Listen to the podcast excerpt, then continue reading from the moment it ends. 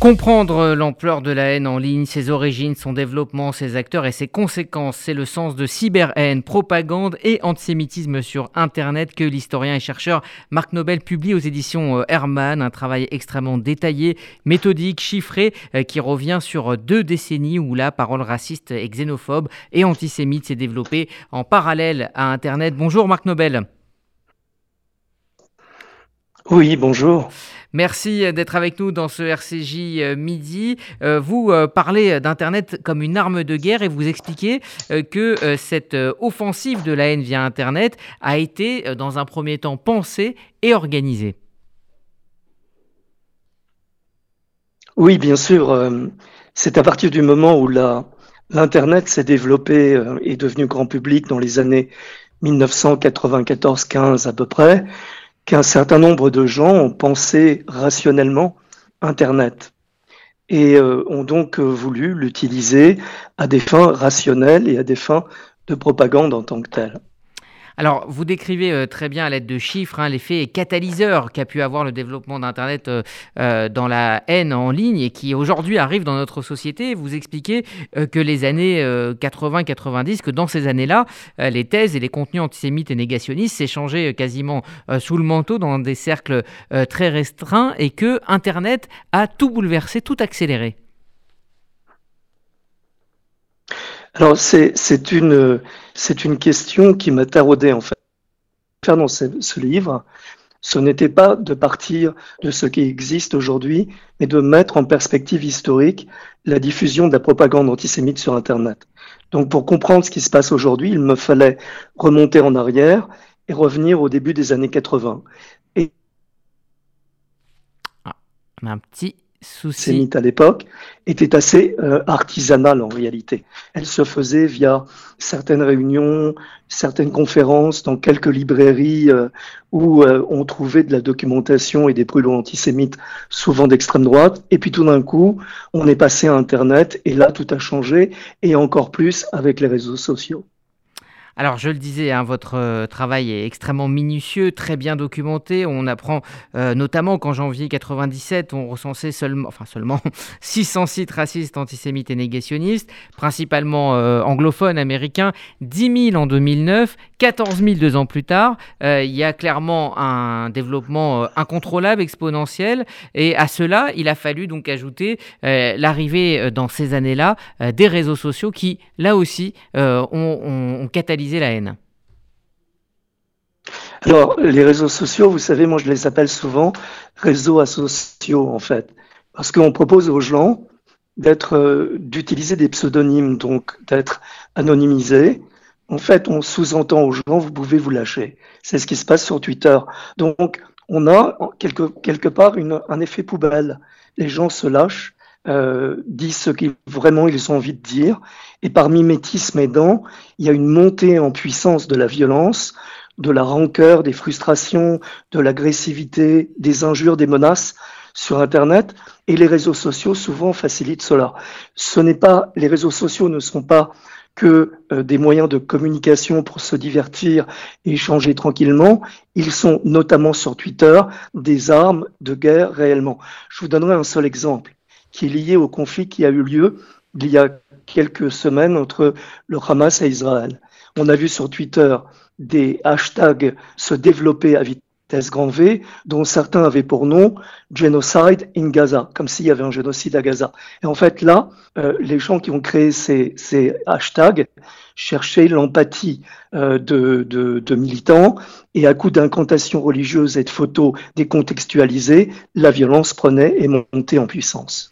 D'ailleurs, vous expliquez, euh, chiffre à l'appui, qu'en se confrontant à Internet, euh, les jeunes, euh, notamment les jeunes, se confrontent à une certaine violence hein, à laquelle ils n'étaient pas confrontés avant. Vous citez une, étude finlandaise qui explique que 67% des internautes ont déjà été confrontés à des contenus haineux. C'est exact. Et il y a d'autres enquêtes qui ont été publiées par la suite, dont une enquête très intéressante d'une association pour la protection de l'enfance et des jeunes sur Internet, qui est tout à fait sidérante. Hein. C'est une enquête de, de l'automne 2020. Alors, qu'est-ce qu'elle nous apprend? Elle nous apprend que 27% des adolescents expliquent liker commenter ou partager un commentaire insultant pour rigoler, que 26% le font parce que les autres le font. Pour 15% d'entre eux, il ne s'agit pas de cyberharcèlement. En fait, ces jeunes ne sont pas préparés, semble-t-il, en tout cas certains d'entre eux, à utiliser l'outil et n'ont pas conscience de la gravité de propos qu'ils peuvent voir et qu'ils répercutent dans les réseaux sociaux en tant que tels. Ils sont totalement désarmés. Alors, vous en prenez euh, dans votre livre également au manque de volonté euh, des acteurs, c'est-à-dire les fournisseurs euh, d'accès Internet, les plateformes, notamment Twitter que vous accusez de défaut de modération. C'est vrai que seulement 9% des tweets signalés, des tweets violents, sont supprimés. Mais vous accusez Twitter aussi d'avoir participé quelque part à rendre le débat plus violent en, résumant les messages à 280 caractères, donc à, à rendre le débat plus vif, mais donc aussi plus violent. Bah, écoutez, euh, d'ailleurs, je ne suis pas le seul à émettre cette critique en vérité. Hein. Euh, les utilisateurs de Twitter se rendent bien compte, je pense, de quelle utilisation on peut faire de, Twitter. Twitter, c'est un ring de boxe, que voulez-vous Donc, les, les, créateurs de ces plateformes n'ont pas pensé éthique quand elles ont créé ces plateformes. D'ailleurs, je pense qu'elles sont quelque part dépassées par l'utilisation le, que l'on fait aujourd'hui et un tel volume de, de, l'Internet non seulement, mais de ces plateformes et, et, donc de Twitter. Et puis on a un mixte chez ces créateurs. Quelque part, ce sont un peu les enfants perdus de mai 68, vous savez. Il est interdit d'interdire. Moi, je pense que de temps en temps, il faut interdire. Et puis, euh, d'autre part, on a des gens qui pensent à l'argent. Donc il faut se faire beaucoup d'argent. Et pour développer les plateformes, ils laissent quasiment tout passer. La régulation n'est pas suffisante. D'ailleurs, on ne sait pas comment ça se passe. C'est l'objet d'un référé qui, a eu lieu il y a quelques semaines à Paris, au tribunal de grande instance de Paris. Donc on ne sait pas comment les choses se font. Il y a un énorme mutisme et un terrible laisser-aller. C'est un ring de boxe. Alors ce euh, combat euh, contre la sur Internet, euh, vous le menez hein, aux côtés d'associations comme par exemple l'UEJF depuis de nombreuses années. Vous qui avez vu ce phénomène se, développer, c'est un, combat donc devant les tribunaux sans cesse. Est-ce que pour vous la réponse est dans la loi? Non, alors la réponse, elle est multiple en fait. Il faut que chaque acteur responsable dans notre société se pare d'outils de réflexion autour de ces sujets. Les enseignants ont un rôle à jouer. Il faut apprendre à utiliser l'outil et à se défier de l'outil, à utiliser de bonnes pratiques quand on se sert de l'Internet. Et puis, il dépend aussi aux jeunes de réfléchir, il dépend aux associations de travailler, il dépend aux internautes de déconstruire un certain nombre de discours, de signaler ce qui doit l'être, de ne pas laisser faire et laisser aller, parce que le laisser faire et le laisser aller est insupportable. C'est ce que je dis dans mon livre, en fait. Vous savez, il n'y a rien de pire que l'indifférence. L'indifférence, c'est laisser aller les choses les plus abominables. Ne pas réagir, c'est laisser se conforter les choses les plus abominables. Ça, ce n'est pas acceptable. Et puis, il y a la réponse juridique. Mais pourquoi, au fond? Parce que nos lois ici et notre droit en France disent clairement que le racisme comme l'antisémitisme ou l'homophobie, par exemple, ne sont pas euh, des opinions, mais des délits. Il faut tout simplement appliquer la loi et notre droit. Point à la ligne. Alors vous consacrez également euh, deux chapitres euh, très détaillés, assez longs sur euh, deux figures très suivies sur Internet, Dieudonné Mbalambala et Alain Soral. Vous expliquez notamment que leur parcours se ressemble et quelque part se, complète. Ce sont, deux personnages totalement emblématiques de la haine antisémite sur Internet, c'est indéniable. et c'est pourquoi j'ai voulu raconter ce trajet qui a été celui d'Alain Soral, et ce trajet qui est celui de euh, Dieudonné, depuis que Dieudonné a choisi euh, d'être ce qu'il est au fond. On l'a pas obligé, hein, c'est lui qui a fait ce choix. Alors il y a beaucoup de frustration là-dedans, des gens qui ont quelque chose à reprocher aux juifs et qui à partir de là fantasment terriblement sur les juifs et qui développent des outils pour au fond ne parler que des juifs quasiment. Donc ce, ces, ces parcours de vie, ces entre guillemets évolutions de vie sont extrêmement intéressantes à étudier sociologiquement. Et c'est pourquoi je m'y emploie dans ces deux chapitres qui sont importants dans le livre en tant que tel. J'invite d'ailleurs les, auditeurs à, prendre connaissance de, de, l'un et de l'autre parce que je, je, les suis de très près dans, dans cet ouvrage. C'est extrêmement euh, intéressant, extrêmement euh, détaillé. Vous expliquez d'ailleurs euh, que le confinement a eu un effet d'accélération des, des, abonnements à la chaîne YouTube de Dieudonné avant que celle-ci soit fermée. vous citez ce chiffre 2,5 millions de vues cumulées pour le mois de février 2020 et 7,5 au mois de mai. Euh, est-ce que euh, de manière globale, euh, la pandémie a accéléré la, diffusion de discours de, haine en ligne et discours antisémites? Oui, réponse oui. La pandémie a accéléré les discours antisémites et racistes, mais la pandémie a recyclé tous les vieux fantasmes, hein, tous les vieux stéréotypes. Vous savez, au Moyen Âge, on accusait, lors de la Grande Peste, les Juifs d'empoisonner les puits. Aujourd'hui, on a accusé, hier, il n'y a pas longtemps, il y a quelques mois, on accusait sur Internet les Juifs de répandre la maladie, ou bien de l'instrumentaliser, ou bien de se faire de l'argent, ou bien je ne sais quoi encore. Et donc un certain nombre de gens ont donné à nourrir cette propagande-là, qui est absolument immonde et ignoble, à des internautes qui s'en sont nourris. C'est aussi simple que ça, en fait. Mais les Juifs n'ont pas été les seules victimes de ces stéréotypes. Il y a eu des attaques très très fortes qui ont été portées, par exemple, contre les Asiatiques, la communauté asiatique, euh, contre les évangélistes et, et même contre euh, les, les, personnes de forte corpulence.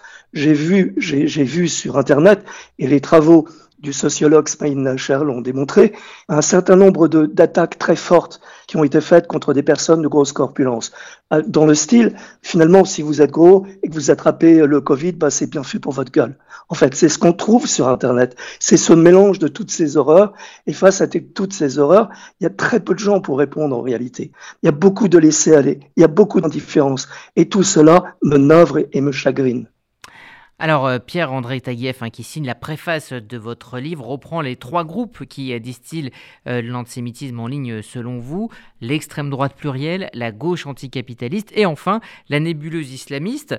Et vous revenez dans un chapitre sur la, fascination qu'ont pu créer ces vidéos de, propagande de Daesh et, et leur impact sur toute une partie de la jeunesse, notamment en France.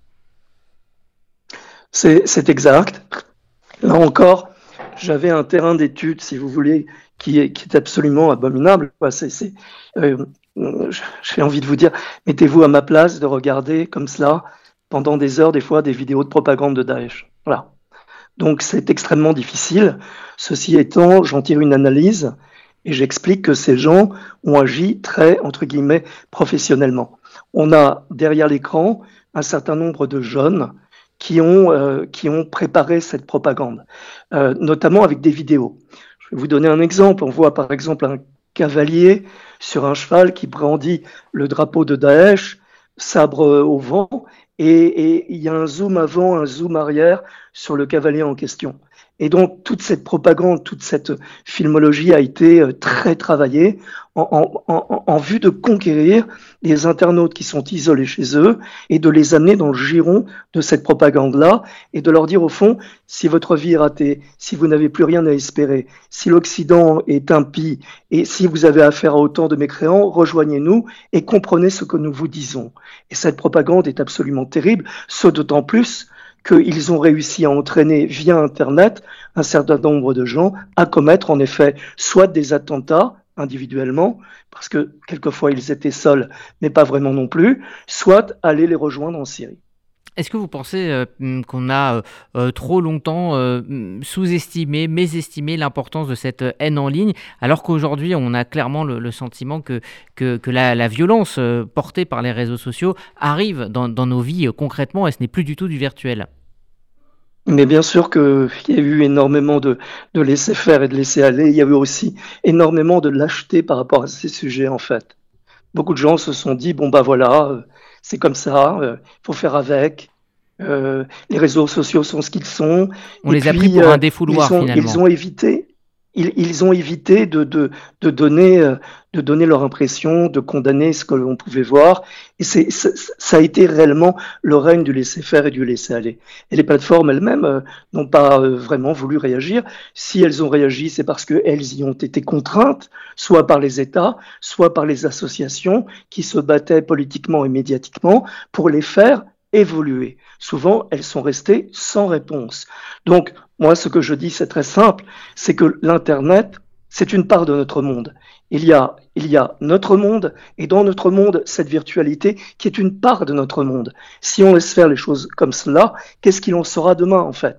Et je me demande d'ailleurs ce qu'il en aurait été si lors du génocide des Tutsis au Rwanda, à Kigali à l'époque, les, les, Hutus qui massacraient les Tutsis avaient eu entre les mains Internet. Et je me demande aussi ce que Goebbels aurait fait s'il avait eu entre les mains Internet. Est-ce que c'est ça que l'on veut? Est-ce qu'on veut qu'Internet soit en quelque sorte aussi une arme de, non pas tant de communication objective, mais une arme de guerre utilisée par des propagandistes en vue de diffamer, de désigner l'humanité, de faire du mal aux autres Non, ça c'est impossible. Non, il faut donc se battre, et c'est l'objet de mon livre que d'expliquer tout cela.